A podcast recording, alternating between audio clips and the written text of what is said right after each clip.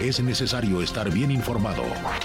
Radar 107.5 FM y Radar TV, Canal 71, la tele de Querétaro, presenta Radar News. Los acontecimientos de mayor relevancia. Las noticias al momento. Y el análisis objetivo. Porque usted ya los conoce. Radar News.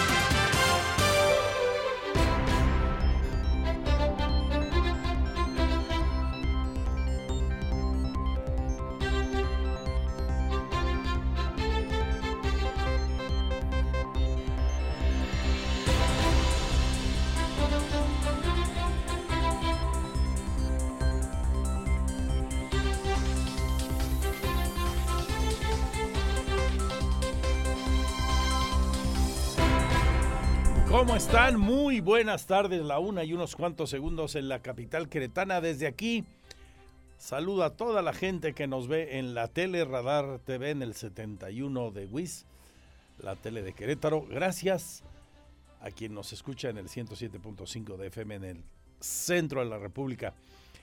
Soy Andrés Esteves junto a un gran equipo de compañeros y compañeras. Gracias en verdad por su confianza. Vamos con todas las noticias de este día, recordándole nuestros puntos de contacto en Radar, nuestras redes sociales, las que usted conoce y le recordamos cada que vamos a la pausa, o por ejemplo nuestro WhatsApp 442-592-1075, en mi Twitter, arroba Andrés Esteves MX, fanpage Magazine TV Cro o andresesteves.mx, que es la misma dirección de la web con las noticias y nuestro canal en streaming con contenidos las 24 horas todos los días. Hoy que entre las cosas interesantes de las que vamos a compartirles el tercer día de actividades, lo que está realizando por Canadá el gobernador del estado, Mauricio Curi González, desahogó una agenda interesante. El titular del Poder Ejecutivo está con la gente de Quebec. Se entrevistó hoy con una de las vicepresidentas del gobierno quebecúa.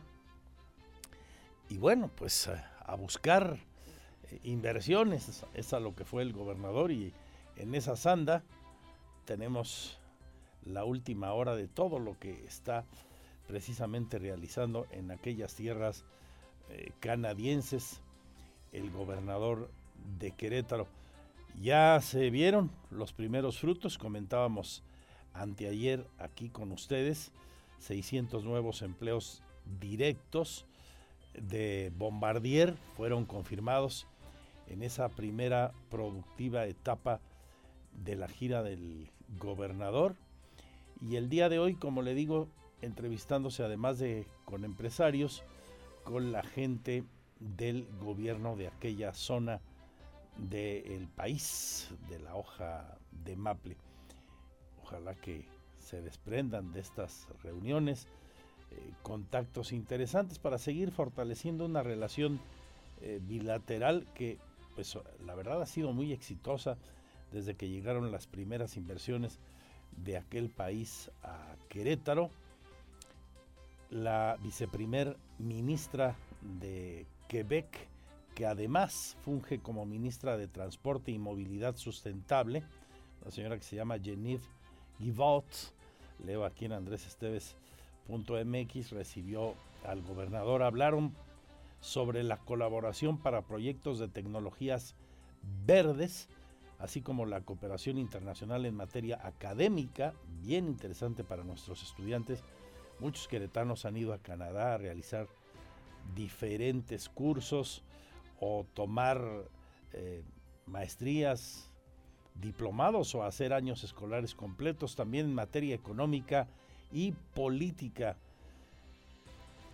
Se hacen acuerdos con ese gobierno, se coincidió por parte de los funcionarios, el queretano y la quebecúa, en que la sustentabilidad del medio ambiente se basa en la planificación, así como en el uso de tecnologías eficientes. La viceprimer ministra dio a conocer los proyectos que se han puesto en marcha en aquella región para sobre todo reducir la huella de carbono.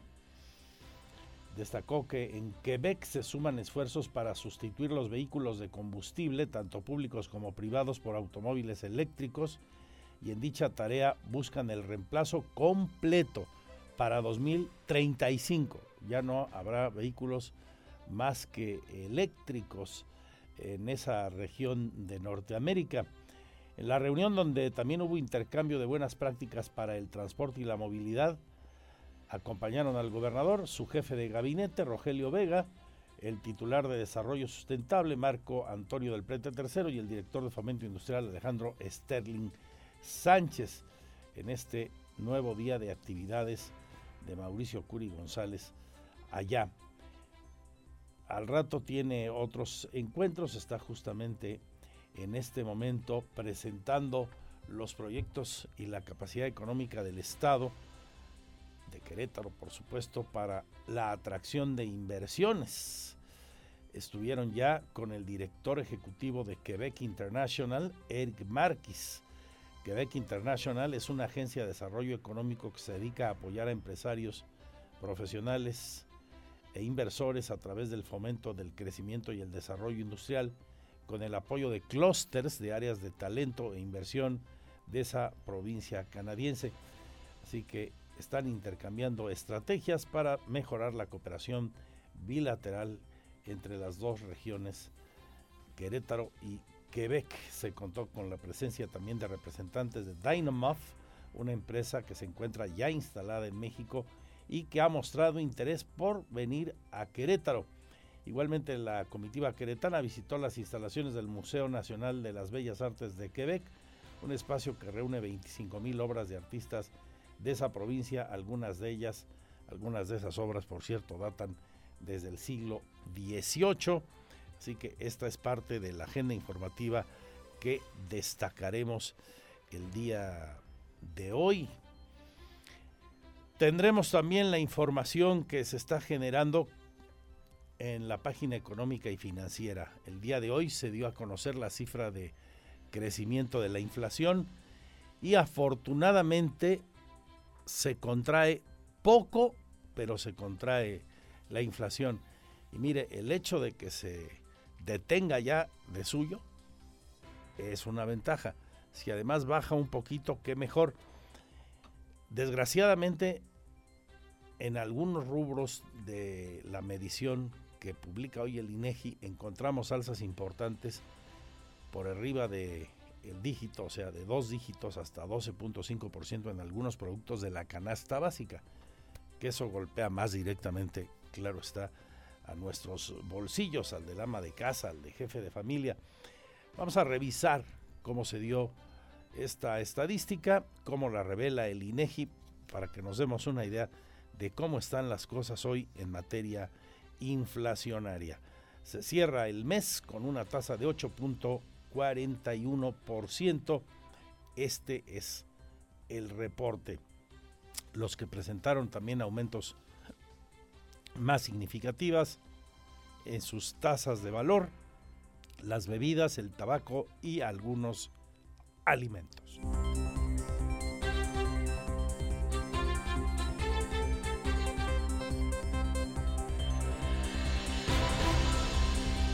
De la página de sucesos, le voy a platicar a usted de la sentencia del feminicida de Victoria Guadalupe.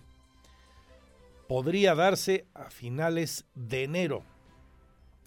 La sentencia por el asesinato de aquella chiquita de tan solo seis años de edad que fue muerta fue asesinada en una colonia ya por los rumbos de Paseos del Marqués. Ya fue vinculado a proceso por este delito el presunto homicida. Aquel suceso se dio, recuerda usted, en abril de este año, en ese fraccionamiento en el Marqués. Tendremos la información de nuestros municipios. Hoy el alcalde Luis Nava da una buena noticia, dice que no van a aumentar los impuestos, no aumentará el predial ni se van a crear nuevas tributaciones, no habrá nuevos impuestos ni se aumentan los que ya existen, a pesar de los recortes en el presupuesto federal. Van a ajustarse y pues buscar ingresos propios por otras vías en el municipio, pero no por la creación de nuevos impuestos o elevar el predial. Estas son de las que nos gusta entregar a usted estas noticias, siempre son estimulantes. Vamos a tener los deportes con Víctor Monroy al rato a las 2 en España, en Girona, en el estadio de Montelivi. Juega la selección mexicana su primer partido en Europa de cara al Mundial de Qatar, que ya está semana y días de que inicie la justa futbolera más importante del planeta. Hay fútbol, ya que hablo de España, en la Liga Española. Ayer comenzó la última jornada antes del parón por el Mundial también. Jugó Barcelona, ganó de visitante ante los Asuna, terminará pues el año como líder de la Liga Española. Dependerá el resultado de mañana del Madrid para saber si se quedan los merengues a un solo puntito o a cuatro. Mañana tienen un partido relativamente cómodo ante el Cádiz, que es un equipo flojito de los que está en la zona de descenso todo hace suponer que pues así ocurrirá, ¿no? Que se quedarán muy, muy parejos los dos equipos. En los Estados Unidos se les va escapando de las manos a los republicanos la posibilidad de tener mayoría en el Congreso. La agenda de Joe Biden está en juego hoy tras una tensa madrugada electoral en la que se desvanecía la ola roja con la que soñaban los republicanos. Aunque, pues quedan cosas interesantes además de esto, ¿eh? de lo que comentaremos. Por ejemplo, la victoria contundente en la, en la, elección a gobernador en el estado de la Florida de un señor que se llama Ron DeSantis, que es el potencial rival de Joe Biden, de Donald Trump, es el potencial rival en las primarias republicanas Donald Trump, que se supone en las próximas horas habrá de anunciar oficialmente su precandidatura a la presidencia de los Estados Unidos para el 2024. Pero la aplastante, la contundente victoria en la Florida del señor Ron DeSantis, quédese con ese nombre para el mediano o largo plazo, ¿eh? para la presidencia de Estados Unidos, la victoria de este joven de cuarenta y tantos años lo pone en el candelero hasta hace tres horas, de acuerdo al recuento del New York Times, en el Senado los demócratas tenían 48 escaños asegurados por 47 de los republicanos. Como comentábamos ayer, Estados Unidos desde hace rato, mínimo 15 años, ha ido polarizando mucho el debate político, se ha ido cerrando mucho la brecha entre los dos partidos que realmente pesan allá, los dos partidos importantes, está profundamente dividida la sociedad norteamericana y los resultados que se están arrojando lo vuelven a demostrar. En el caso de la Cámara de Representantes, lo que sería la Cámara de Diputados para nosotros, que es la que maneja el tema del presupuesto, es su factor importante de decisión, se renovaron los 435 asientos y ahí los demócratas tienen asegurados 172 puestos, los republicanos 198, pero necesitan 218 para controlar la Cámara. Está el conteo, ahora sí que voto por voto y casilla por casilla en varios estados donde está muy, muy, muy cerrada la contienda en las elecciones intermedias que se desahogaron ayer en la jornada del sufragio allá en la Unión Americana. Quédese pues con nosotros hasta las 3, aquí no hay refritos, lo de hoy y lo que vendrá en las próximas horas y como a usted le gusta, llegando con la fuerza de la verdad. Bienvenidos, bienvenidas. Porque siempre estamos cerca de ti. Síguenos en nuestras redes sociales. En Facebook, Radar News Querétaro. En Instagram, arroba Radar News 1075 FM. En Twitter, arroba Radar News 1075. Radar. Este es el resumen, lo más importante del día en Radar News. Aquí lo más relevante en la jornada informativa de este nuevo miércoles, que es día 9 de noviembre. Hoy en la mañanera dos temas interesantes a destacar de lo que comentó el presidente López Obrador. Uno, oficialmente ya deja de ser secretario de Infraestructura, Comunicaciones y Transportes, don Jorge Arganiz. Recuerdan ustedes que él solicitó licencia al cargo por enfermedad. Ya de plano no regresará como secretario, va a ser asesor del presidente y ya oficialmente nombró a quien ocupaba el despacho como encargado, el señor Jorge Nuño. Les comento que va a hacerse cargo de la Secretaría de Comunicaciones, Infraestructura y Obras Jorge Nuño. Él va a ser el próximo secretario. Puede ser ya a partir del día 15 o a finales del mes. Eh, anda enfermo el ingeniero Jorge Arganis, que lo queremos mucho, mucho, mucho, mucho. Entonces esto nos lleva a que se dé este cambio para eh, no detenernos y no queremos que se quede inactivo. Va a ser asesor en presidencia y va a hacerse cargo eh, de la reconstrucción del centro SCOP aquí en la Ciudad de México. Y también celebró el hecho de que bajó un poquito la inflación. Recordemos de 8.7 que traíamos en el acumulado a 8.4.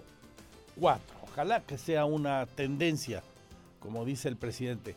Porque mire, a propósito de esto mismo, la inflación pega directamente en las tasas de interés y hay la expectativa muy extendida en corrillos económicos que el Banco de México en las próximas horas volvería a subir la tasa de interés en 0.75%, lo cual nos llevaría las tasas de interés a dos dígitos, al 10%, lo cual representa un golpe a la economía familiar, sobre todo en el uso de los créditos eh, con dinero de plástico, en las tarjetas de crédito, que es el crédito que más se usa, ese crédito al consumo. Entonces, esta no deja de ser una buena noticia y más considerando ese pronóstico del que podríamos saber quizá mañana. Así lo dijo López Obrador hoy. Sobre inflación, este, Sí, bajó un poquito. Lo importante es que ya hay una tendencia a la baja. Así estamos. No sé si, si tenemos el, el, anterior. Bueno, traemos en promedio 8.4. Eso es el resultado. Pero traíamos 8.7. O sea, vamos bajando. Hay eh, una grafiquita, no, no sé si, que a veces elaboran, y ya debe haber una tendencia a la baja. Aquí lo importante es que seguimos bien. Energéticos está abajo, bajó, no sé cuánto, pero sí. Ya se reanudó en la sesión de este día en la Cámara de Diputados la discusión del presupuesto de egresos de la Federación para el año 2023. Nada más traen 2.207 reservas que están enlistadas. Se prevé un debate, por tanto, de varios días. Al inicio de la sesión, Santiago Krill, el panista, explicó que a fin de agilizar la discusión se aprobó que las y los diputados que presenten reservas tendrán tres minutos en tribuna, de dos a tres reservas hasta cuatro minutos. Quien agrupe cuatro o cinco reservas se le darán cinco minutos y quien interponga seis reservas o más tendrá seis minutos. Pero de que se van a llevar la semana, sin duda, ahí el debate, porque pues desde la oposición y en los niveles de gobierno estatales y municipales y en organizaciones e instituciones eh, como las universidades públicas, hay un gran temor de que el presupuesto represente nuevas reducciones importantes para el próximo año, el 2023. Por eso es que hay tanto interés cada año, pero en este en particular más por lo que se discute respecto del presupuesto de egresos de la federación. Aquí en Querétaro, hablando de impuestos, dice Luis Nava que no habrá ni nuevos impuestos ni se incrementará el predial para el próximo año. No tenemos considerado ni incremento de impuestos ni nuevos impuestos. Es decir, en los impuestos ya existentes no tenemos considerado ningún incremento y tampoco tenemos previsto la creación de nuevos impuestos. Sí esperamos ir mejorando nuestra eficiencia en la recaudación, que un porcentaje de las claves catastrales paguen el impuesto. Eh, nosotros debemos alrededor del 80% de este porcentaje de cobro eh, grabable de todas las claves catastrales.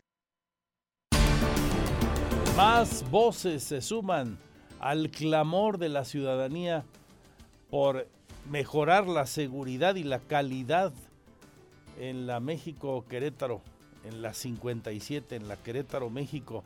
La presidenta del Congreso del Estado, la panista Selene Salazar, pide con urgencia que esto se atienda.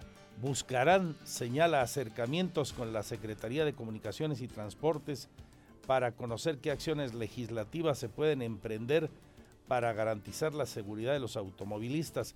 Pues hay una iniciativa que trae el diputado federal Pepe Báez, se la comenté aquí la semana anterior, para que se municipalicen por lo pronto los tramos urbanos de la 57 en Querétaro y en otros municipios, en otras eh, entidades federativas por las que pasa la 57, parte del estado de Hidalgo, parte del estado de México, como sabemos. Ahí el clamor que se repite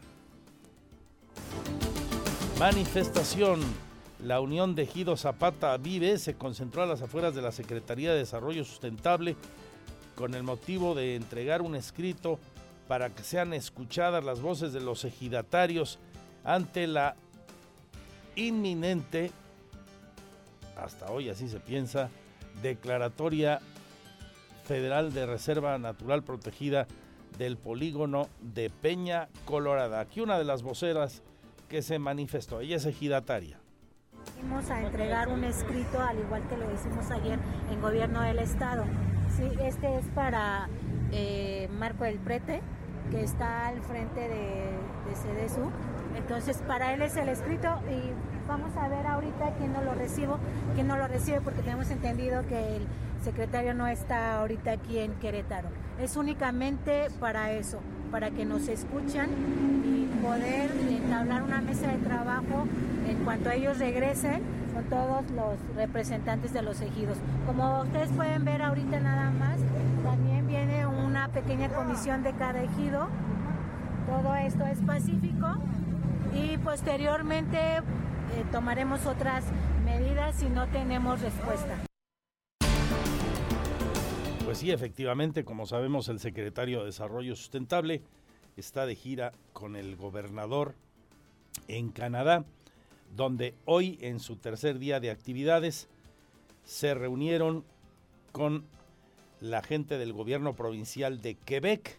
También, decía eh, usted hace un ratito, el secretario de Desarrollo Sustentable anunció de la reunión con el director ejecutivo de Quebec International, Eric Marquis, esta es una agencia de desarrollo económico que se dedica a apoyar a empresarios, profesionales e inversores a través del fomento del crecimiento y desarrollo industrial con el apoyo de clústeres para atraer talento e inversiones a esa provincia canadiense y se busca tener una cooperación bilateral en beneficio de ambas regiones para de aquí para allá y de allá para acá fluyan esas inversiones. Esta es parte de la agenda del día. También visitaron el Museo Nacional de las Bellas Artes en Quebec en el marco de la gira de Mauricio Curi por Canadá. La donación de sangre y órganos es muy limitada y de difícil acceso para los pacientes que lo requieren. Esto es algo que sabemos, en lo que concuerdan también los especialistas, eh, la gente de la sociedad civil. Eh, padres de niños que están urgidos de una donación. Vamos a platicar con la encargada del Banco de Sangre del Hospital Infantil Teletón, la doctora Adriana Méndez, que nos va a sensibilizar sobre esta problemática, buscando que todos tomemos conciencia y que donemos. Pero algo bien importante, lo comentábamos aquí hace días en una entrevista exclusiva con la presidenta de la Fundación Ale, es importante que nuestra voluntad quede más que hablada con la familia, porque así y usted y yo y todos los que me escuchan decidamos ser donadores, si la familia no respeta esa voluntad, no hay manera de que se, de que se realice la donación. Hay una uh, gran movilización en este momento en el país para hacer cambios en la legislación y que esta voluntad eh, quede señalada, expresa y contundente, más allá de lo que mañana pudiera decidir algún familiar en contrario. Pero por lo pronto, pues no es así. Y luego entonces es importante que haya esa comunicación y ojalá que más conciencia para las donaciones. Anuncia Feminismo para Todas MX, el primer encuentro separatista de mujeres feministas en el estado de Querétaro, así se denomina. Será los días 24 y 25 de noviembre, se va a llevar a cabo este encuentro por la vida, la salud y la libertad de las mujeres. Esto en el contexto de la violencia crecida en contra de las defensoras feministas de los derechos humanos en nuestro país. Habla una de las voceras, Pilar Parra.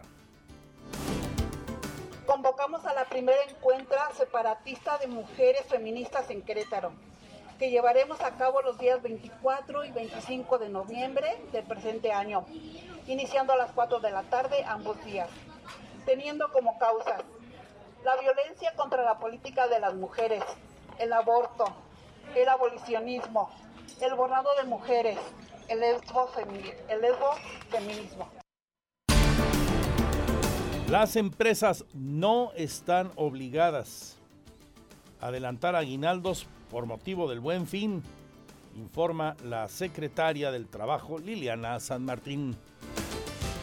Así es, bueno, hay dos mecánicas eh, que estilamos con ellos. La, esta la que hacemos de manera preventiva, donde ellos puedan de manera voluntaria efectivamente dar una anticipación y, eh, y, la que nos gusta mucho, ¿no? En caso de que haya algún tipo de incumplimiento que motiva que un inspector laboral acuda a su sector, a su área eh, laboral.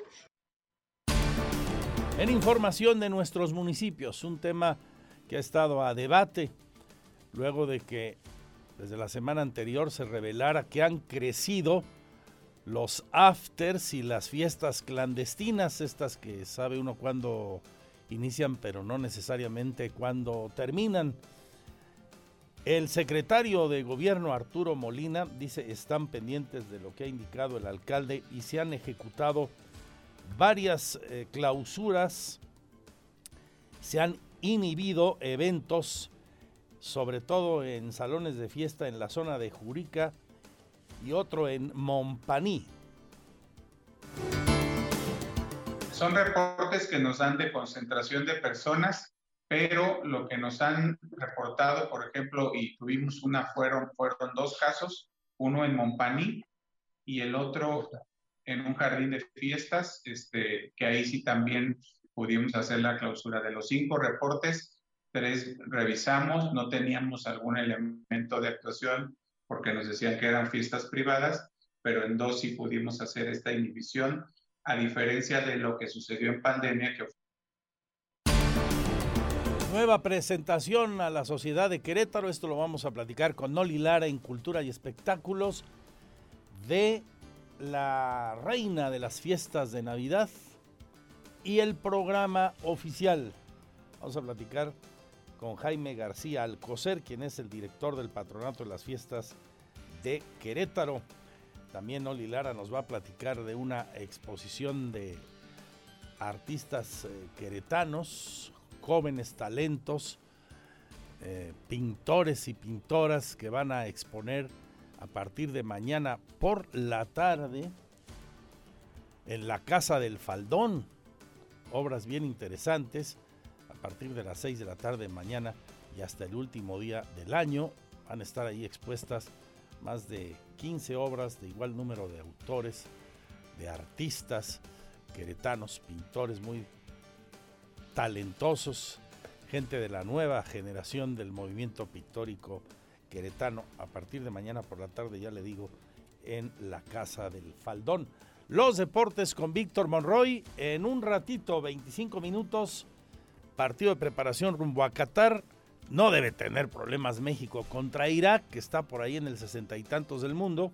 Se enfrentan en España en el estadio de Montilivi, en Girona, a esa selección los del Tata Martino. No va el Tecatito, hombre. Ayer se confirmó uno de los mejores jugadores mexicanos en este momento. Pero a cambio de las pocas cosas buenas que nos ha dado la selección en la previa, qué bien anda el Chucky Lozano, ¿eh? Está jugando en el Nápoles, que pasa por un gran momento el equipo italiano, pero el Chucky, la verdad, anda, anda bien. Bueno, ya nos platicará Víctor el minuto a minuto aquí durante el noticiero y luego hasta el final del partido, porque él se queda con la estafeta con Roberto Sosa Calderón para Radar Sports. Ya le dieron las gracias al Piojo Herrera, por cierto. Hoy le sacaron tarjeta roja de la banca de los Tigres. Todavía no nombran al nuevo cuerpo técnico del equipo regiomontano. Esto y mucho más hasta las 3. Gracias por su confianza. Le recuerdo mi Twitter, arroba Andrés Esteves MX.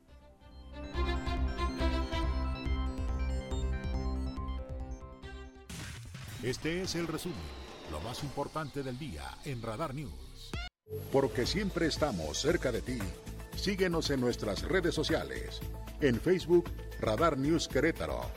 En Instagram, arroba Radar News 1075 FM en Twitter, arroba Radar News 1075.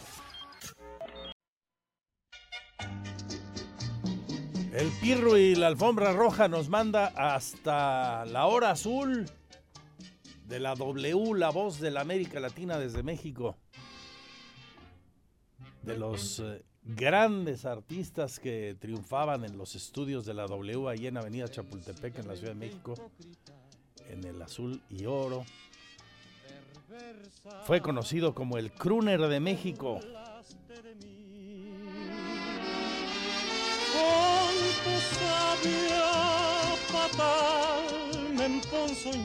De Monterrey, don Fernando Fernández, de los históricos, actor de la época de oro del cine mexicano también, este gran cantante, figura de la W en su tiempo, en aquel célebre programa que se llamó La Hora Azul. Muchos años después hicieron su versión en tele, ya con 40 años de más, de la época de oro de aquella radiodifusión de la música en vivo en los estudios de las emisoras de radio en el, en el país. Estamos hablando de mediados del siglo pasado. Hoy se recuerda esta figura que murió a los 83 años en el 99 y nacía un día como hoy de 1916. Vámonos con Oli Lara, con cultura y espectáculos. Y Oli, si te parece, amigas, amigos, abrimos la sección con esta información que nos presenta Nito Calla, Andrea Martínez. De nuevo presentaron a la reina las fiestas de Navidad para este año y el programa para estos eventos tradicionales, centenarios. Andrea.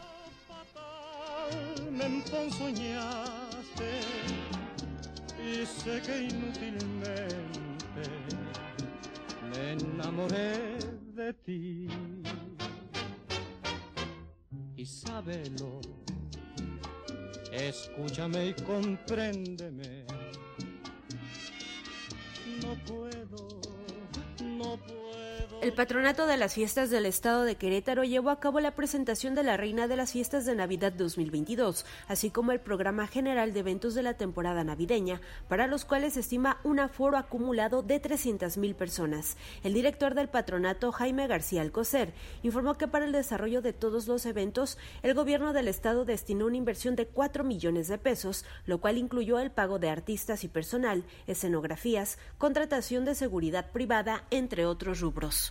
Nosotros calculamos un aforo de más de 40 mil personas presenciales en la ruta que hemos hecho más amplia, como ustedes conocen, va a ser ahora Corregidora, y Ezequiel Montes, con la intención de que sean calles más anchas, un poco más larga la ruta para que quepa toda esta cantidad de personas. Eh, y bueno, muchísimos eventos que, repito, estaremos platicando ahorita varios de ellos pero pues el aforo general será de más de 300 mil personas de los que tengamos presenciales.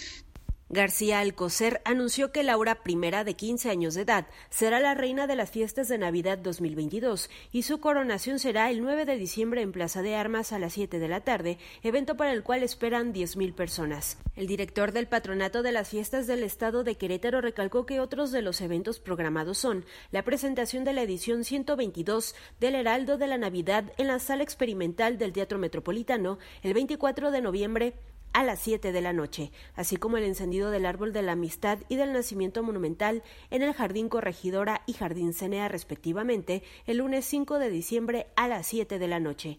Asimismo, otro evento es la tradicional cabalgata a 96 años de historia, con la temática Pueblos Mágicos y Leyendas Queretanas, que será el viernes 23 de diciembre a las 7 de la noche y la cual iniciará en la calle de Corregidora Esquina con Ángela Peralta. Para este se estima un aforo de 40.000 personas. También el 24 de diciembre a las 7 de la noche se llevará a cabo el desfile de los tradicionales carros bíblicos a 196 años en la calle de Corregidora Esquina con Ángela Peralta, mientras que el último evento será la cabalgata de Reyes Magos el jueves 5 de enero a las 7 de la noche en el centro histórico de la capital. El resto del programa se podrá consultar en la página de Facebook del Patronato de las Fiestas del Estado de Querétaro. Para Grupo Radar, Andrea Martínez.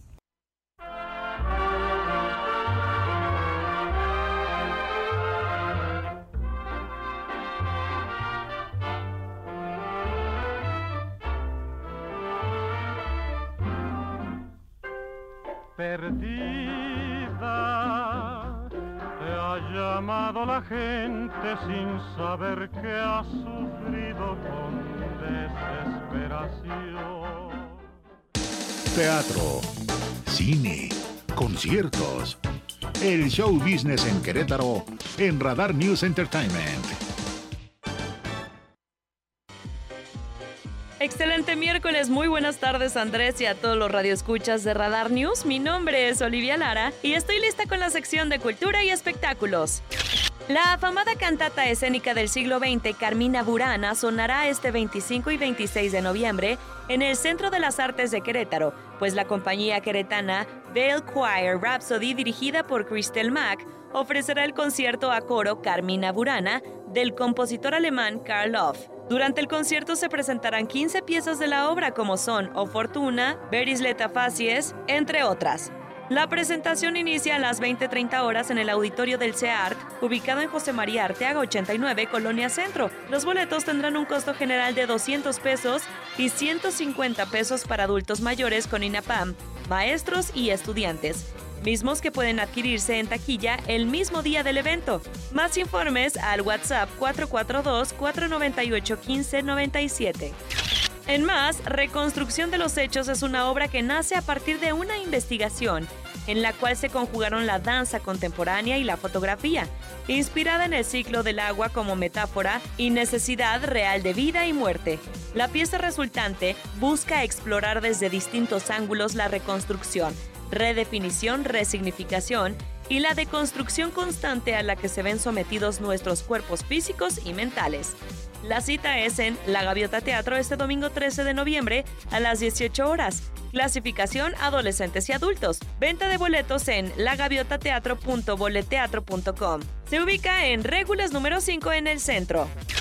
En más, durante cuatro días, León será la atracción mundial con el Festival Internacional del Globo 2022, que en esta edición cumple 20 años de realizarse. En el evento se presentarán diversos artistas, cantantes, grupos y DJs para todos los gustos y engalanarán las famosas noches mágicas.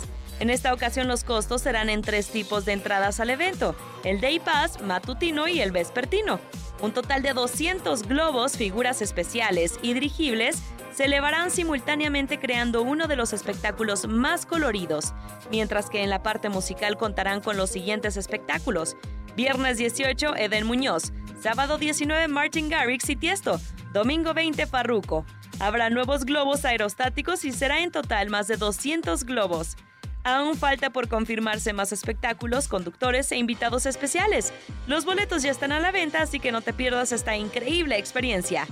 Y por último, los invitamos a la exposición de los alumnos del maestro Marco Lugo. El día 10 de noviembre inicia hasta el 31 de diciembre. El título es Diversidad. Se presentará en el Centro Cultural Casa del Faldón, ubicado en Primavera 43 Oriente, en el barrio de San Sebastián, aquí en Querétaro, Querétaro. La recepción para esta inauguración es a las 19 horas. Esto fue todo en Cultura y Espectáculos. Buen provecho, excelente tarde y hasta mañana. Porque siempre estamos cerca de ti. Síguenos en nuestras redes sociales. En Facebook, Radar News Querétaro. En Instagram, arroba Radar News 1075 FM. En Twitter, arroba Radar News 1075 Radar.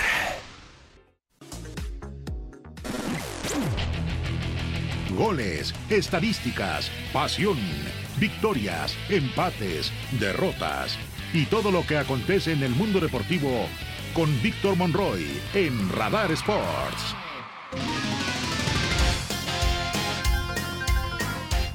Una de la tarde con 56 minutos. ¿Qué tal? ¿Cómo le va, Lina? ¿Cómo estás, Lina Salinas? Contenta, radiante, como un sol, Linita Salinas.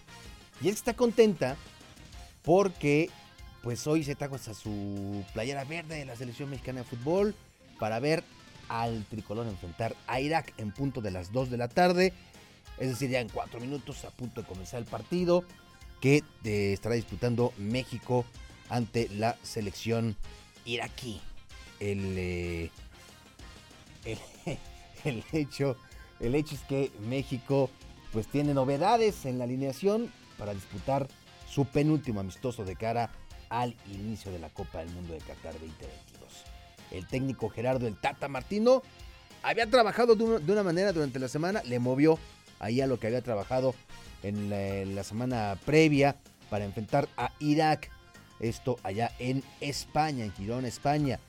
Gente como Alfredo Talavera en la portería, Néstor Araujo como lateral y Roberto, Roberto El Piojo Alvarado disputando sus últimas posibilidades de meterse a la justa mundialista. El Tri juega su penúltimo enfrentamiento, después seguirá Suecia y posteriormente el día 22 su debut ante Polonia. O sea, en 13 días estará jugando México ya en la Copa del Mundo. También van de arranque Alexis Vega, quien tomará el lugar en el 11 de Jesús Manuel el Tecatito Corona, que es baja por lesión. Se esperaba también a Kevin Álvarez por un lado, pero temas finales pues terminaron mandándolo a la banca. Así que a falta de varios elementos que están con sus equipos en las ligas de Europa, México va con Alfredo Talavera, Jesús Gallardo, César Montes, Héctor Moreno y Néstor Araujo en la defensa.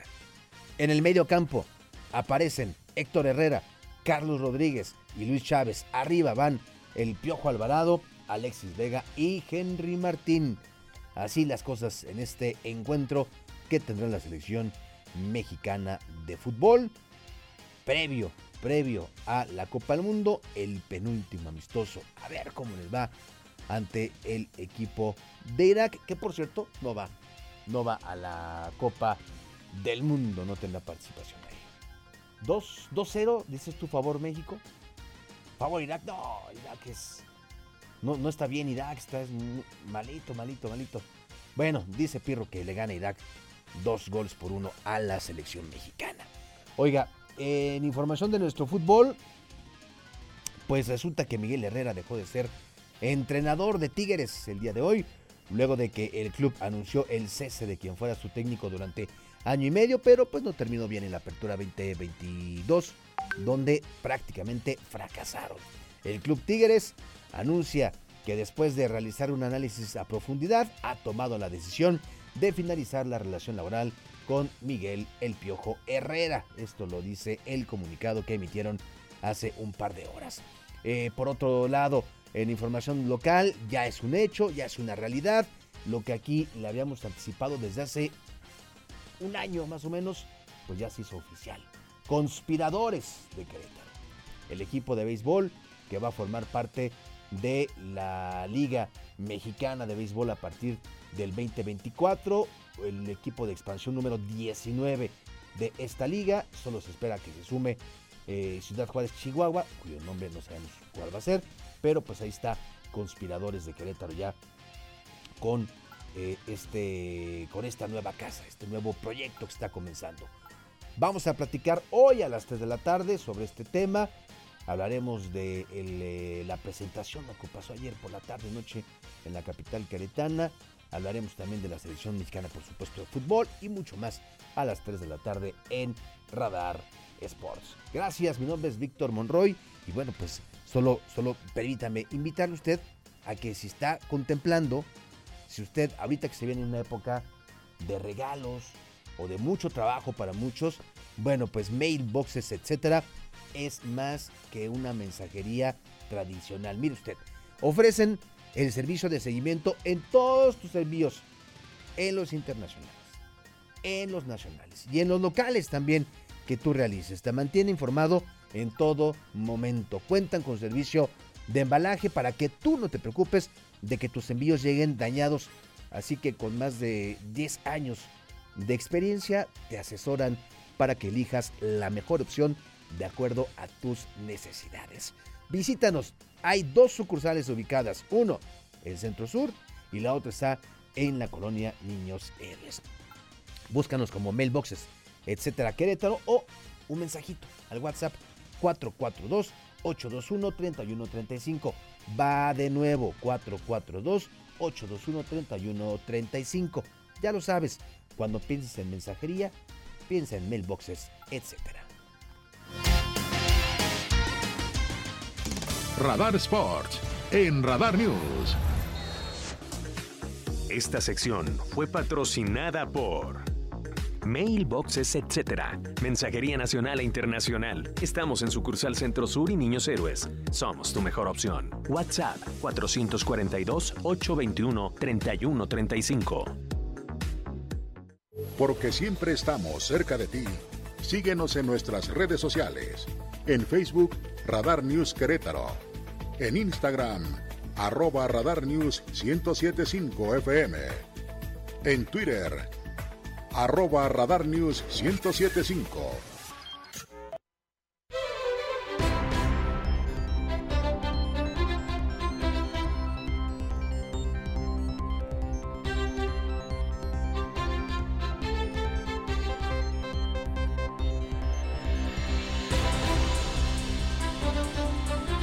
Seguimos con la información.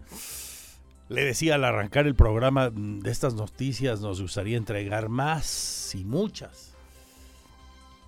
Anuncia el presidente municipal de Querétaro, Luis Nava, que no habrá aumento al predial ni se crearán nuevos impuestos.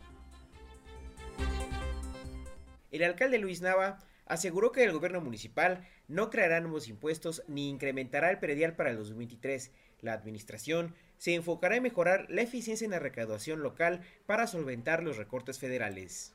No tenemos considerado ni incremento de impuestos ni nuevos impuestos. Es decir, en los impuestos ya existentes no tenemos considerado ningún incremento y tampoco tenemos previsto la creación de nuevos impuestos. Sí esperamos ir mejorando nuestra eficiencia en la recaudación, que es que un mayor porcentaje de las claves catastrales paguen el impuesto predial. Eh, nosotros debemos estar alrededor del 80% de, este, digamos, de porcentaje de cobro de toda la base grabable de todas las claves catastrales. Nosotros, en la medida en que podamos eh, incrementar el porcentaje de personas físicas o morales que contribuyan con el impuesto predial, podríamos incrementar los ingresos. Afirmó que ampliar la base de pago del impuesto predial requiere de un esfuerzo administrativo, por lo que se enfocarán en campañas de regularización para que quienes tengan rezagos cuenten con mejores condiciones para ponerse al corriente con sus pagos, principalmente en el impuesto predial y el traslado de dominio. Reconoció que como administración municipal también pueden implementar acciones como la ejecución de embargos o sanciones por cartera vencida, pero a su administración buscará la regularización. Para Grupo Radar, Alejandro Payán. Las dos con diez minutos cambiamos de asunto y vamos con un gran tema a debate hoy en el país y por supuesto aquí en Querétaro. La polémica sobre lo que habrán de tratar en el Congreso mexicano nuestros legisladores en poco tiempo la iniciativa del presidente de la República para modificar la ley electoral. Como usted y yo sabemos, desde la semana anterior se han venido generando movimientos, acciones de diferentes organismos, entidades de la sociedad civil que están promoviendo una gran manifestación para el próximo domingo. Ya más de 30 grandes ciudades del país han confirmado que tendrán la suya. El presidente esta semana ha sido muy duro, yo diría hasta rudo, con los eh, partidos políticos, con el INE, con los partidos de la oposición que se han expresado en contra de esa reforma electoral, contra el presidente del INE y algún otro de los consejeros con los que no mantiene una buena relación. Ya ha habido un choque mediático desde hace mucho tiempo. El señor Murayama, por supuesto el señor Córdoba, y Antier hasta con la sociedad civil porque expresó calificativos que pocas veces le he escuchado a un presidente de la República eh, no en México, eh, en cualquier lugar del mundo, incluso en regímenes eh, de repúblicas bananeras o muy autoritarios, hasta dictadores. Lo menos que les dijo fue clasistas e hipócritas a esas organizaciones. Eso durante el inicio de la semana. Hoy el presidente López Obrador em, como que le bajó dos rayitas e incluso propuso que le va a pedir a la jefa de gobierno que acabe antes un evento que tienen de béisbol 5 en el Zócalo para que esté libre el Zócalo y puedan llegar los manifestantes ahí el domingo con toda comodidad. Eso tiene su guasa, ¿eh? Porque ahí te encargo que la convocatoria de quienes están movilizando a la sociedad civil para manifestarse contra la reforma y en defensa del INE no logre juntar a una cantidad de personas lo suficientemente importante como para que aquella enorme explanada se vea llena. Y entonces, naturalmente que desde la 4T dirán, ven, son bien poquitos, son unos cuantos, eh, hipócritas y clasistas. Veremos. Esto decía hoy el presidente.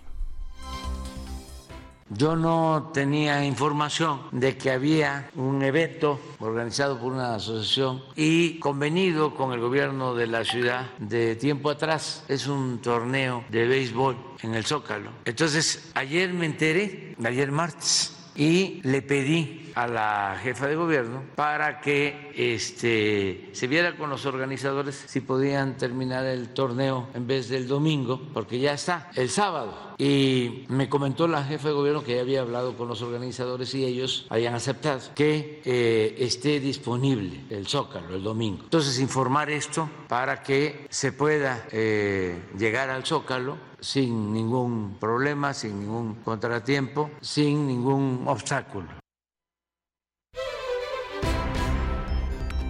Lo que no comentó el señor presidente es que en teoría los organizadores de la marcha no piensan llegar al Zócalo.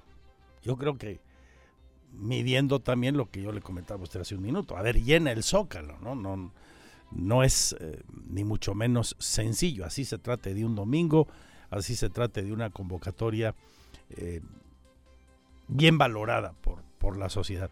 La concentración será en el monumento a la revolución. allá trasito de reforma, que en dimensiones, pues esa explanada del Monumento a la Revolución no tiene nada que ver con el Zócalo de la Ciudad de México. Dice el Frente eh, Cívico Nacional, que es uno de los primeros promoventes de la marcha, que no van al Zócalo por el riesgo de que haya un enfrentamiento.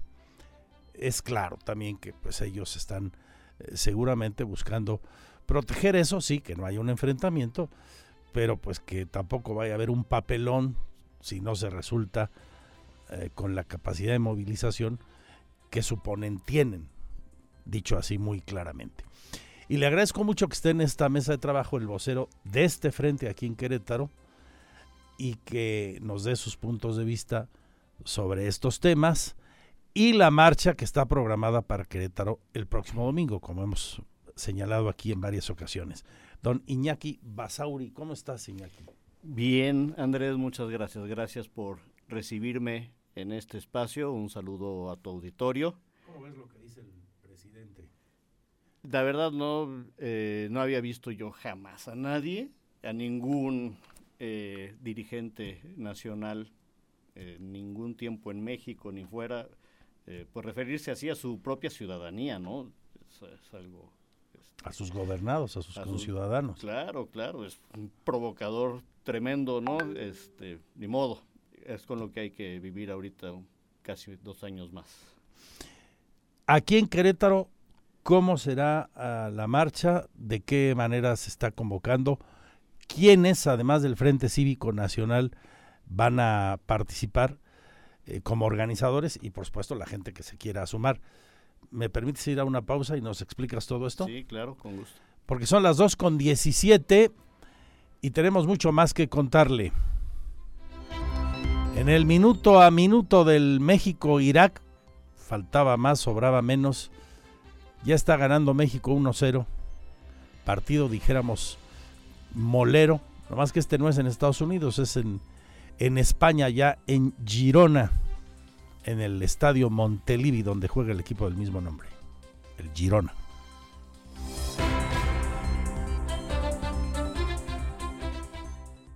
Porque siempre estamos cerca de ti. Síguenos en nuestras redes sociales. En Facebook, Radar News Querétaro. En Instagram, arroba Radar News 1075 FM. En Twitter, arroba Radar News 1075. Radar. Retomamos la conversación en torno a este gran debate de la pretendida reforma electoral las duras críticas del presidente a las marchas que se están organizando para el próximo domingo y la marcha aquí en Querétaro. Uno de los eh, grupos de la sociedad civil que promueven a nivel nacional este evento y por tanto en el capítulo Querétaro es el Frente Cívico Nacional. De ahí donde se supone, han venido diciendo, saldría la plataforma, eh, el programa de gobierno de una eventual alianza al estilo Vamos por México. Pero bueno, para eso falta mucho todavía, si bien el tiempo pasa volando. Su vocero aquí en Querétaro, Iñaki Basauri. Muy rápidamente, Iñaki, ¿qué es el Frente Cívico Nacional aquí? ¿Quién lo conforman? Tú eres el vocero, eres un artista plástico, hay gente eh, de toda condición social. Es correcto. Género y actividades, entiendo. Es correcto. Sí, es una plataforma súper incluyente, es una plataforma horizontal. Aquí quien fue la punta de lanza fue Guillermo Tamborrell como coordinador, ex senador, eh, y, quien coordina a nivel regional es Juan Francisco Torres Landa, eh, de UNE México, que es una de las plataformas eh, todos los que estamos actualmente, que coincidimos en unidos o unidas, eh, son seis eh, agrupaciones nacionales y vamos, el Frente Cívico se maneja, cada uno tiene su agenda independiente. Cada organización. Es correcto. Y el Frente Cívico es el que ha hecho a nivel tierra, cubrir más parte del territorio nacional. ¿no? Estamos ya por supuesto en las 32 entidades y también con un capítulo eh, en Estados Unidos eh, para extranjeros. Y eh, aquí se está conformando, se está poniendo esta plataforma y promoviendo la primera vuelta electoral, ¿no? Con la intención de que muchos aspirantes a la candidatura puedan alzar la mano, placearse. Unas primarias que ¿Sí? en Estados Unidos. Es correcto, unas primarias que si se logra todo como lo esperamos, hay varios escenarios posibles. Eh, para septiembre del próximo año habrá un candidato de unidad. ¿no? Eh, ¿Hay gente de partidos políticos integrados a este Frente Cívico Nacional? Sí, sí, afortunadamente, porque pues nosotros, los ciudadanos de a pie, poca información y conocimiento tenemos de cómo abarcar el territorio y los alcances dentro del mismo gobierno, entonces sí. ¿De qué partidos hay de gente? todos los partidos, o sea, incluso hay gente morenista dentro, normalmente no son ellos quienes nos están dando los accesos directos pues a la gente que gobierna, a las cámaras, en fin, pero eh, pues sí, aquí hay de PAN, PRI, PRD, Movimiento Ciudadano, eh, principalmente, este, ¿Pero más sociedad civil o más políticos? No, más sociedad civil. Hay varios políticos que lucen un poco más y necesitamos que luzcan porque son quienes reconoce todo mundo y, y, nos echan la mano, ¿no? Cuando escuchas al presidente decir que ustedes no son demócratas, que han auspiciado o solapado el fraude electoral, que en su mayoría son clasistas, hipócritas, hasta racistas, ¿qué, no, bueno, se, ¿Qué sientes? Se antoja decir varias cosas, pero estamos tranquilos. Venimos de, de, varias generaciones luchando por construir democracia y tenemos grandes logros, ¿no? Entonces es justo el momento donde, quieto, señor presidente, ¿no? O sea, sabemos que tiene el poder, pero no se trata de que nos vamos a dejar que todo este trabajo lo disuelva porque ya le gustó el poder y aquí en cortito manejarlo, ¿no? No es por ahí. ¿Por qué están en contra de la reforma electoral en los términos que se ha presentado Iñaki Basauri, vocero de, del Frente Cívico Nacional en Querétaro? Gracias, Andrés. Fíjate que eh, vemos varios riesgos, ¿no? O sea, pues el presidente dentro de lo que propone uh, reducir los consejeros a siete es algo mucho más manejable para él. Está pretendiendo que pase a gobernación el INE, convirtiéndolo en un INEC este, que digo, la parte de la C de consultas, ya conocemos cómo son sus consultas a mano alzada, junto a su grupito, ¿no? Y, define con 50 pelados que ya que ya se determina este, distintas cosas para la nación. Eh, quiere convertir a nuestros diputados, 500 de los cuales 200 son plurinominales, quiere reducir a 300, pero que todos sean plurinominales. Eso es lo que dice realmente en su propuesta y que actualmente pues ahí la debatirán en la Cámara de Diputados. Eh, quiere tomar el poder por completo, no quiere perder, sabemos que tiene miedo, ¿no? Realmente creo que no tienen con qué repetir, no están suficientemente armados y por eso cuando, necesitan asegurar. Cuando ven ustedes las encuestas, sí. que prácticamente todas coinciden en un alto nivel de popularidad para el presidente. Eh, Se le ha ganado la popularidad, pero la popularidad no quiere decir eficiencia, ¿no? O sea, sí, porque pero, en resultados... No. Pero en términos reales quiere decir que una amplia mayoría hoy lo apoya a él. Lo apoya a él. A él. No a Morena, ¿no? O sea que por supuesto Morena también tiene su, su buen jale. De, no hay nada en contra de ello. O sea, se han ganado su lugar, pero no tienen con qué repetir, porque si tú ves los números, pues en economía, en seguridad, en cuántos rubros quieres que están en caída, ¿no? Aún atenuándole y dándole el beneficio de la duda de que si la pandemia y la guerra antes de la pandemia, antes de la guerra y post, o sea, ya ahorita estamos, o sea, todas las naciones del mundo se han adelantado y nosotros ahí vamos a paso de tortuga, ¿no? ¿Cómo es y a quién está invitando el Frente Cívico Nacional y qué otras organizaciones en Querétaro a la marcha del domingo? Hay te va, lo voy a leer para que no se me vaya alguno. Primero de las seis básicas eh, que conformamos unidos, eh, que es, bueno, el Frente Cívico Nacional, Sociedad Civil México, Poder Ciudadano, UNE México, Unidos por México y Sí por México. Y adicional a esto, aquí en Querétaro está Yo Soy México, que ellos son eh, quienes organizan este, la marcha, son muy buenos organizando, y está también Chalecos Amarillos. Hay una cantidad de gremios de organizaciones eh, en Querétaro y también para las distintas entidades que ya están integradas, o sea, viene grande. Lo que viene en la Ciudad de México, nuestra prioridad es que vayamos todos los que podamos a la Ciudad de México, ¿no? A mostrar el músculo, así lo quiere el presidente, y no queremos que nadie se ría, sabemos que rebasamos los 50 mil, esto está creciendo muchísimo, no va a ser algo que se vea flaco, ni mucho menos, pero queremos que seamos... ¿No van, a, ¿no van a coincidir? A coincidir. ¿Las marchas? Eh, todas salen a las 10.30 de la mañana, las distintas entidades.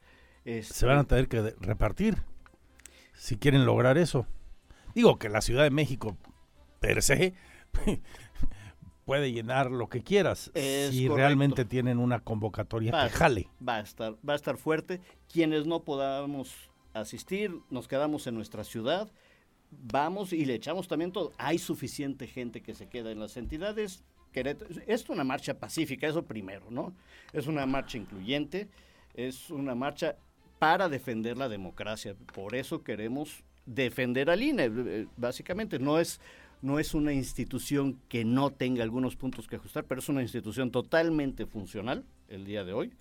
Y lo que queremos es que si hay modificaciones, sean un par y además es posible que pues, nuestra propuesta sea más bien que las pasen después del 24, ¿no? Para que no se las ponga él de apechito. Muy bien, domingo entonces, aquí en Querétaro, ¿a qué horas? 10.30 de la mañana en, ¿Dónde en la Alameda, del lado de, en la puerta de Zaragoza, para salir caminando por Corregidora y subir a Plaza de Armas. Ahí termina, habrá un templete y les pedimos a todas las organizaciones, pues, e, es, bien importante aquí los municipios este, que no están aquí pegados a la capital queretana, que todos se enteren, quienes gusten, vengan, movilícense, sirve mucho. Este, es un gran evento, es pro democracia, podemos estar alegres, disfrutar el movimiento, pero sabemos que es con seriedad también, o sea, vamos a gritar qué es lo que queremos, ¿no? Si todos nos respetamos en nuestros puntos de vista, iremos ganando. Los que están como ustedes eh, con esta propuesta y quienes piensan en contra, eh, los partidos de la autoproclamada 4T, Morena, el PT, no sé quién, quién sea, o organizaciones de la sociedad civil.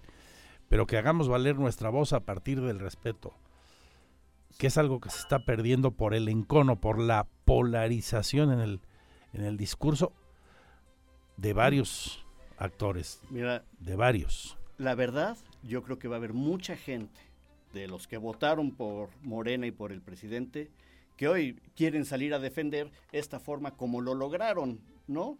Y, o sea, bienvenidos, de manera pacífica, bienvenidos a la marcha. Esto es para todos los mexicanos.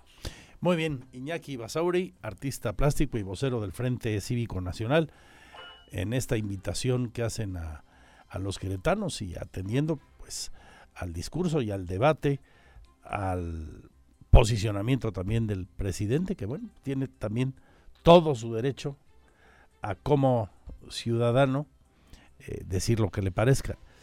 Yo como jefe del Estado mexicano, como presidente de la República, como hombre de instituciones, eh, si no lo leo francamente bien en su discurso tan beligerante. un jefe de Estado no puede referirse a sus ciudadanos de la forma en que lo ha hecho él. Tenga o no razón, ni siquiera entro en esa polémica. Es correcto. Yo creo que un jefe de Estado, por respeto a su investidura, a él, no puede expresarse así de quienes piensan diferente a él. Pero más allá de esto, subrayo, ojalá que las voces de todos en el país se sigan escuchando con respeto, para construir ese México que necesitamos, el México que las mayorías con razonamiento y en paz en las urnas, confiando en que los votos cuentan y son contados, decidamos. Lo que sea. no sabes qué valioso es esto para el movimiento, para México, para Querétaro, este espacio. Te agradezco a nombre a ver qué pasa el domingo. de Unidos, de todos los que nos organizan. Lo estaremos contando aquí, por supuesto, y que nuestra audiencia decida eh, de qué lado está. Eh, ojalá que todos estemos del lado de México, más allá de cómo pensemos. 2 con 35, mi Twitter, arroba Andrés Esteves MX. Gracias, Iñaki. Seguimos. Gracias, Andrés. Porque siempre estamos cerca de ti. Síguenos en nuestras redes sociales. En Facebook, Radar News Querétaro. En Instagram, arroba Radar News 1075 FM. En Twitter, arroba Radar News 1075. Radar. No todo lo que se publica es noticia. La información con veracidad está en Radar News. Continuamos 107.5 FM Radar y Radar TV, Canal 71, la tele de Querétaro. 2 con 39 minutos. Hoy ya le decía hace un rato, tenemos buenas noticias de las que uno quisiera dar muchísimas más lo que se decía en el municipio de Querétaro, que no habrá alza de impuestos ni nuevos impuestos. Y hoy en la mañanera el presidente tomaba nota de lo que muy temprano publicaba el INEGI. Afortunadamente y por segundo mes consecutivo estamos en el país conteniendo la inflación. Así reflexionaba el jefe del Ejecutivo respecto a esto sobre inflación. Este, sí bajó un poquito. Lo importante es que ya hay una tendencia a la baja. Así estamos. No sé si, si tenemos el, el anterior. Bueno, traemos en promedio 8.4. Eso es el resultado. Pero traíamos 8.7. O sea, vamos bajando. Hay eh, una grafiquita, no, sé si, que a veces elaboran, y ya debe haber una tendencia a la baja. Aquí lo importante es que seguimos bien energéticos, está abajo, bajó, no sé cuánto, pero sí. Y aquí el análisis de nuestro equipo respecto de estas cifras donde ya por separado sí llama la atención y preocupa que algunos alimentos se han incrementado hasta por encima del 12%, particularmente granos y algunas frutas. Pero la buena noticia es esa, la inflación disminuye un poco, se contiene. El índice general anual de inflación cerró en el mes de octubre con una tasa de 8.41%, registró el INEGI en su reporte periódico sobre el fenómeno inflacionario. En ese mes, productos como los alimentos, bebidas y tabaco presentaron un incremento de su costo de 1.03 puntos, mientras que las frutas y verduras tuvieron una reducción de 1.31. Sin embargo, en el rubro de los productos específicos, algunos mostraron un aumento significativo, como lo es la electricidad, que subió un 17.46%, el jitomate un 18.80%, la tortilla de maíz 1.62% y la leche pasteurizada 1.53%. Sin embargo, en cuanto a los productos que bajaron su precio en ese mes, está el gas doméstico LP, que tuvo una reducción de 7.28%, la papa 16.05% y la cebolla 18.39%. Finalmente, en el tema de los servicios, los restaurantes aumentaron 0.55% el precio de sus servicios, el transporte 0.30%, la salud 0.14% y la cultura 0.11%. Para Grupo Radar, Diego Hernández. Información policíaca. Radar News. ¿Se acuerdan del caso de la pequeñita que estremeció a Querétaro y fue asesinada en un fraccionamiento que se llama Paseos del Marqués, en el municipio del mismo nombre, sobre el tema, el seguimiento al acto legal contra el presunto responsable? Nos habla la magistrada presidenta del tribunal, Mariela Poncevilla. A finales de enero o principios de febrero del siguiente año se podría dictar sentencia al feminicida de la menor de seis años de edad, Victoria Guadalupe, informó la magistrada presidenta del Tribunal Superior de Justicia, María La Poncevilla, esto luego de que fue vinculado a proceso por dicho delito que se registró en abril de este 2022 en el fraccionamiento Paseos del Marqués. De esta manera precisó que el próximo 6 de diciembre se llevará a cabo la audiencia intermedia en donde se recibirá la acusación, la contestación y el ofrecimiento de los medios de pruebas. Esto tras dar a conocer que ya concluyó el plazo de investigación complementaria que se determinó durante la audiencia inicial de este caso. No, porque si la audiencia es el 6 de diciembre, como se avecina el periodo vacacional, el segundo periodo ordinario de vacaciones, ahí se suspenden los juicios. Entonces, como son días inhábiles, no se cuentan se suspende plazo procesal y ya empezaría a correr o se continuaría el plazo corriendo para enero. Yo creo que como si sí se lleva a cabo el 6, entre finales de enero, principios de febrero. Poncevilla detalló que seis días hábiles después de la audiencia intermedia del 6 de diciembre, el juez podría fijar la fecha de juicio en donde se dará sentencia al sujeto. Mientras tanto, sostuvo el imputado por el feminicidio de la menor, se mantendrá en prisión preventiva oficiosa. La titular del Poder Judicial recordó que, de acuerdo con el Código Penal del Estado de Querétaro, el feminicida de Victoria Guadalupe podría alcanzar una pena de entre 20 y 50 años de prisión. Para Grupo Radar, Andrea Martínez. Y literalmente volvió a arder parte de Guanajuato. Hoy, mañana, violentísima. La madrugada de este miércoles, grupos de hombres armados incendiaron vehículos en Celaya, Salvatierra, Comonfort, Juventino Rosas, Dolores Hidalgo. Además quemaron una tienda Oxo en Villagrán se atacaron las instalaciones de seguridad pública en el municipio de Tarimoro, en donde al menos dos oficiales son reportados como heridos.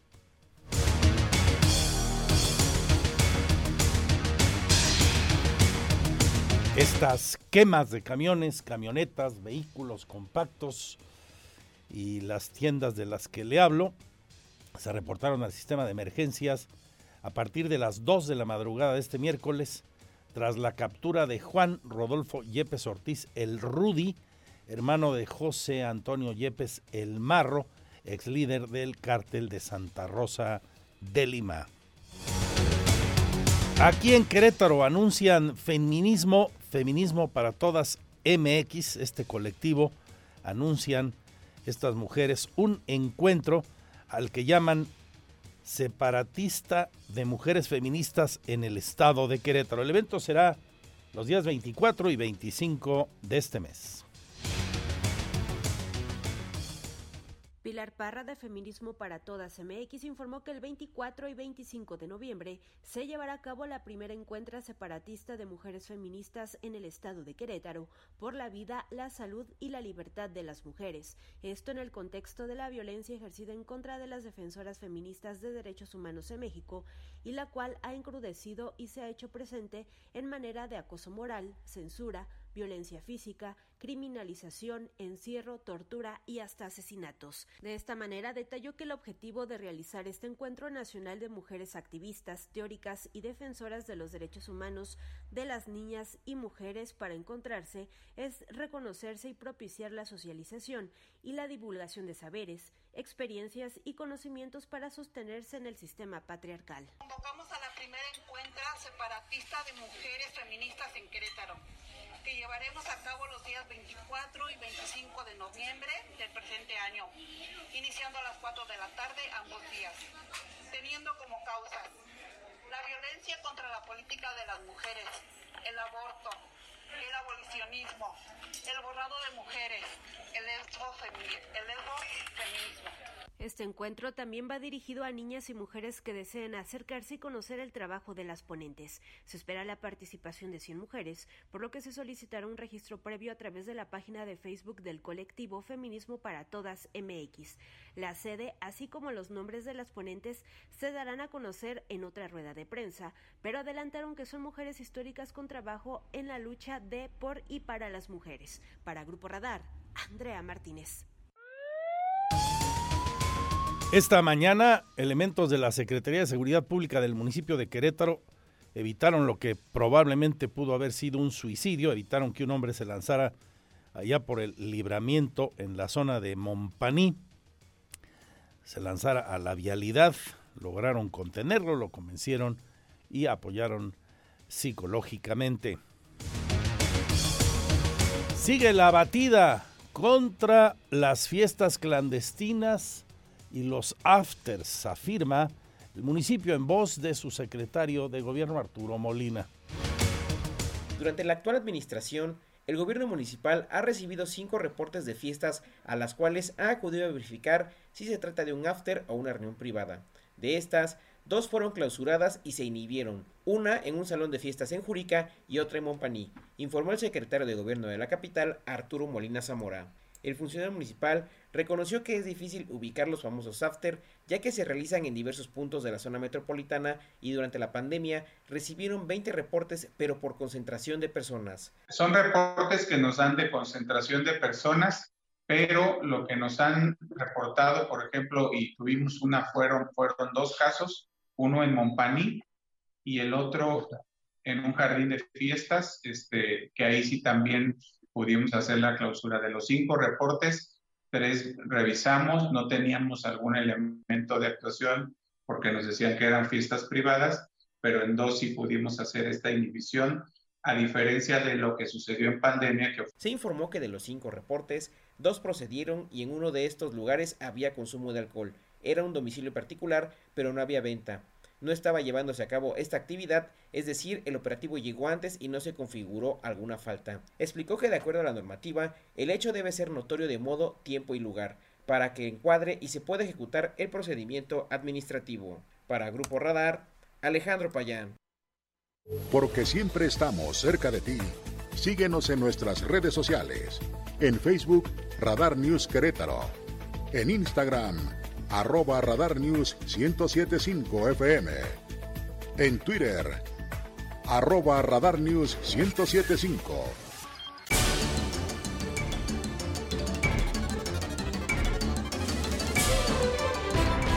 Seguimos ganando 1-0 en el partido de preparación, el amistoso allá en Girona, en España. México 1, Irak 0 con gol tempranero del que le hablábamos hace un ratito y mucho más de la información ahora mismo. Radar Sports, Víctor Morroy, Roberto Sosa, en nombre de mis compañeras y compañeros, yo le agradezco su atención a esta segunda emisión de Radar News. Sigo en el Twitter, arroba Andrés Esteves MX, la fanpage Magazine TV Cro o andresesteves.mx, web con las noticias y canal en streaming. Salud y suerte, adiós, adiós. Mucha paciencia y prudencia al conducir. Hay demasiado tráfico ya, hace calor, está uno estresado serenidad y paciencia. Té de tila, no se agandallen uno a uno. Manejemos con prudencia y a la defensiva. Va a ser mejor. Hasta mañana.